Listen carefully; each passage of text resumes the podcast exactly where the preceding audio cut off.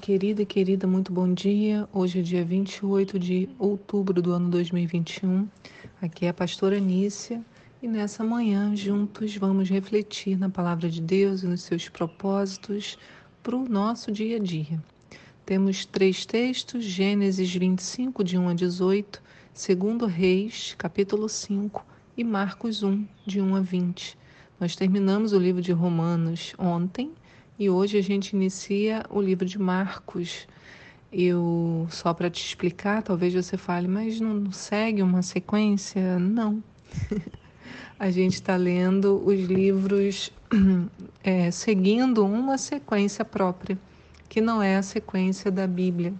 Né? Então a gente vai separando, por exemplo, Mateus, Marcos, Lucas e João, todos eles vão falar sobre o tempo de Jesus na Terra, a gente separa de tempos em tempos a gente volta em um deles para retomar esse conhecimento, essa convivência com Jesus na terra. Então não fica preocupado, é isso mesmo. Terminamos Romanos, voltamos para Marcos. A pergunta de hoje é: como deve acontecer a nossa cura? Como deve acontecer a nossa cura? O devocional de hoje complementa o de ontem e é tão maravilhoso e cheio de ensinamentos que chega a emocionar, né? Com ele aprenderemos que precisamos desconstruir a imagem do poder de Deus como sendo de um jeito ou de outro, porque Deus não se deixa padronizar. Não tem que ser com gritos ou com silêncio, com pulos ou deitado, tem que ser como Ele quiser que seja. Porque sempre queremos complicar as coisas. Por que, que a gente quer sempre criar procedimentos e regras? Temos apenas que afiar os ouvidos, no sentido de estar falando: o que tu queres dessa vez, meu Senhor? Né? O que tu queres? Como vai ser hoje? Isso é tão bom porque dá um senso de novidade essa novidade que o Senhor sempre nos apresenta. Então, para um, a cura vai acontecer de um jeito, para outro, de outra maneira. No livro de Segundo Reis, acompanhamos a história de Naamã, chefe do exército do rei da Síria, um homem muito poderoso. E esse homem tinha lepra, mas não era uma lepra como conhecemos. Havia uma questão espiritual por trás. É, isso é importante da gente entender. Algumas coisas na Bíblia têm relação com o, o reino espiritual. Isso que estava acontecendo com Naamã, o que a Bíblia fala, né? ele estava perturbado. E havia uma moça de Israel trabalhando para a mulher de Naamã, lá na Síria. E sabendo da doença do seu patrão, ela disse à esposa dele, né? No, em, no verso 3 de 2 Reis 5 você encontra. Diz assim: Um dia a menina sugeriu à sua patroa: Quem me dera o meu senhor procurasse o profeta que está em Samaria. Com certeza ele o curaria da lepra. Veja, Naamã, esse chefe do exército, ele desejava ser curado. E ele acreditou nas palavras da serva israelita, assim como o rei da Síria também, que não apenas permitiu que ele fosse para Israel, mas escreveu uma carta ao rei de Israel. Então, o chefe do exército fala com o seu patrão, né? Então, mais ou menos assim: a menina fala com a sua patroa, a patroa conta para o marido, o marido conta para o seu rei. O rei acredita no que a menina falou e pega e escreve uma carta para o rei de Israel, dizendo que vai mandar Naamã até lá. Mas o rei de Israel não tinha ideia de que algo que surgisse na pele podia ser uma representação também de algo que estava por dentro, né? de um, um pecado, de um afastamento de Deus, um algo espiritual se manifestando também no físico. Tanto é que ele responde assim: Assim que o rei de Israel, verso 7, leu a carta, irritou-se sobremaneira, rasgou suas roupas, exclamando: Por acaso eu sou Deus para poder matar e dar a vida? Para que ele me envie um homem a fim de que eu o cure da lepra? Vede como procura um motivo para criar um conflito entre nós. O rei de Israel desconhecia o poder do rei de Israel. então, o rei, com a letra minúscula, desconhecia o poder do rei, com a letra maiúscula. Né? E ele tem essa, esse rompante, porque, claro, havia inimizade entre os dois reinos, então ele falou: ah, ele mandou isso aqui só para a gente já se ter uma desavença, né? E isso já gerar uma forma dele vir nos atacar. Daí ocorre que Eliseu, o profeta, que a gente vem, falando, vem falando sobre ele, né, soube do que o rei havia feito. E a resposta de Eliseu para o rei é maravilhosa. No verso 8 diz assim: Quando Eliseu, o homem de Deus, ouviu que o rei de Israel tinha rasgado as roupas, mandou dizer ao rei: Por que rasgaste tuas vestes? Envia-o a mim e saberás que em verdade há profeta em Israel. Saberás que há profeta em Israel. Aleluia! Cheguei a ficar arrepiada aqui, porque é muita autoridade. Quanta certeza Eliseu tinha de quem é Deus e do que ele é capaz de fazer. Eliseu tinha um relacionamento com Deus, sabia do seu chamado e sabia que a chegada de Naamã ali tinha um significado mais importante. Aí acontece uma, um pequeno conflito, porque Eliseu nem precisou ir até Naamã para saber o que fazer.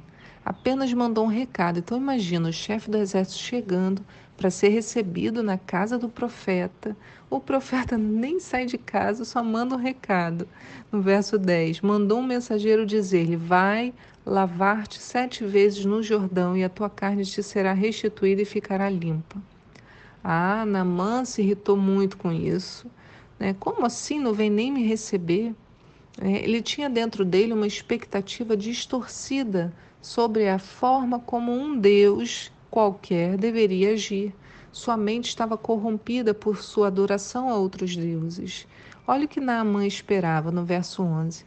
Ele diz assim: Eu imaginava que esse homem viria receber-me pessoalmente invocaria em pé o nome do Senhor, o seu Deus, moveria a mão sobre as feridas e me curaria desta enfermidade horrível na minha pele.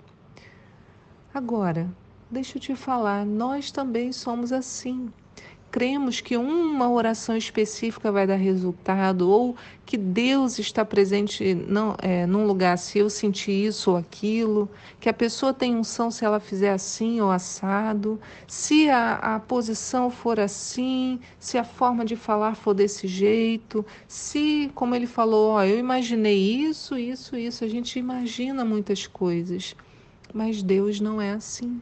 Ele faz conforme lhe convém. E o que convém a Ele é sempre o melhor para nós. O que podemos ver com os acontecimentos é que lavar-se no rio sete vezes trouxe muito mais do que a cura na pele de Naamã. A Bíblia diz que a sua pele ficou como de um menino, mas isso foi apenas a mudança externa. O que aconteceu internamente e que se refletiu na pele dele, reforçando o que temos aprendido. Assim que ele sai das águas, Naamã toma uma decisão porque ao final né, ele é convencido pelos seus servos de fazer, né? Porque o, o servo fala para ele: Poxa, meu senhor, se tivesse te pedido algo muito difícil, aí você ia achar né, que que estava certo, mas ele pediu uma coisa simples, vai lá e faz. E aí, quando ele sai das águas, ele fala assim ó, no verso 17: Em seguida retornou à casa de Eliseu com toda a sua comitiva.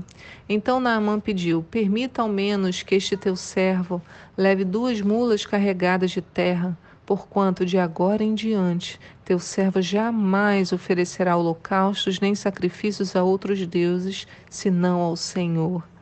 Aleluia! Essa é a maior cura de todas.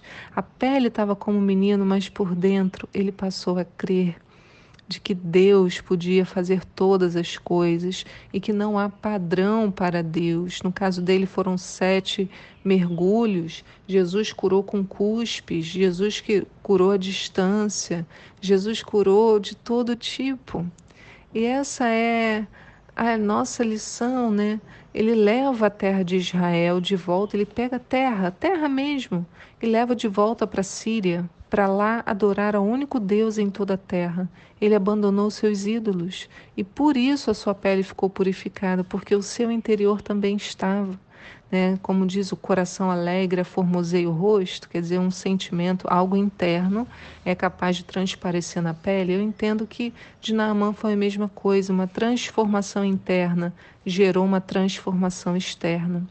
Então, a última lição de hoje também nos mostra que Deus está muito interessado em nosso coração, mais do que as aparências podem mostrar. Naamã não adoraria mais a outros deuses, mas o seu rei sim.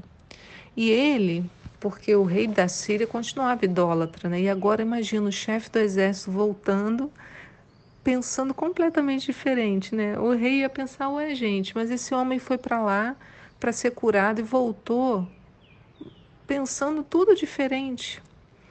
E aí Naamã teve essa preocupação. Ele foi conversar com o profeta Eliseu por isso, porque ele falou: Olha só, eu vou voltar, o rei, ele vai fazer, vai adorar outros deuses e toda vez eu vou com ele. Então, toda vez que o rei ajoelha, eu também tenho que me ajoelhar para que o rei se apoie em mim. E aí ele ficou preocupado e ele falou para eles: o que, que vão pensar? Eu vou me ajoelhar diante de outro Deus? Será que o, o, o Senhor, né, o Deus de Israel, vai me perdoar por isso? Agora, a resposta de Eliseu é maravilhosa no verso 19. Ele diz que o Senhor perdoe teu servo por isso. É, é, o fala, né? Ao que lhe respondeu Eliseu: Shalom, vai em paz e boa viagem. Fique em paz, o Senhor conhece o seu coração. É isso que eu quero te dizer também hoje, né? Shalom, vai em paz, boa viagem. O Senhor conhece o teu coração, conquanto que você volte o seu coração para o Senhor, Ele vai te conduzir. Né? Jesus falou isso tantas vezes lá em Lucas 8,48. Ele não disse para a mulher: Tem de bom ânimo, filha, tua fé te salvou, vai em paz. E assim eu termino o devocional de hoje. Vá em paz. Shalom. Boa viagem. Que Deus abençoe seu dia. Que o seu coração esteja firme nele. E nós nos vemos amanhã. Em nome de Jesus. Fique com Deus. Tchau.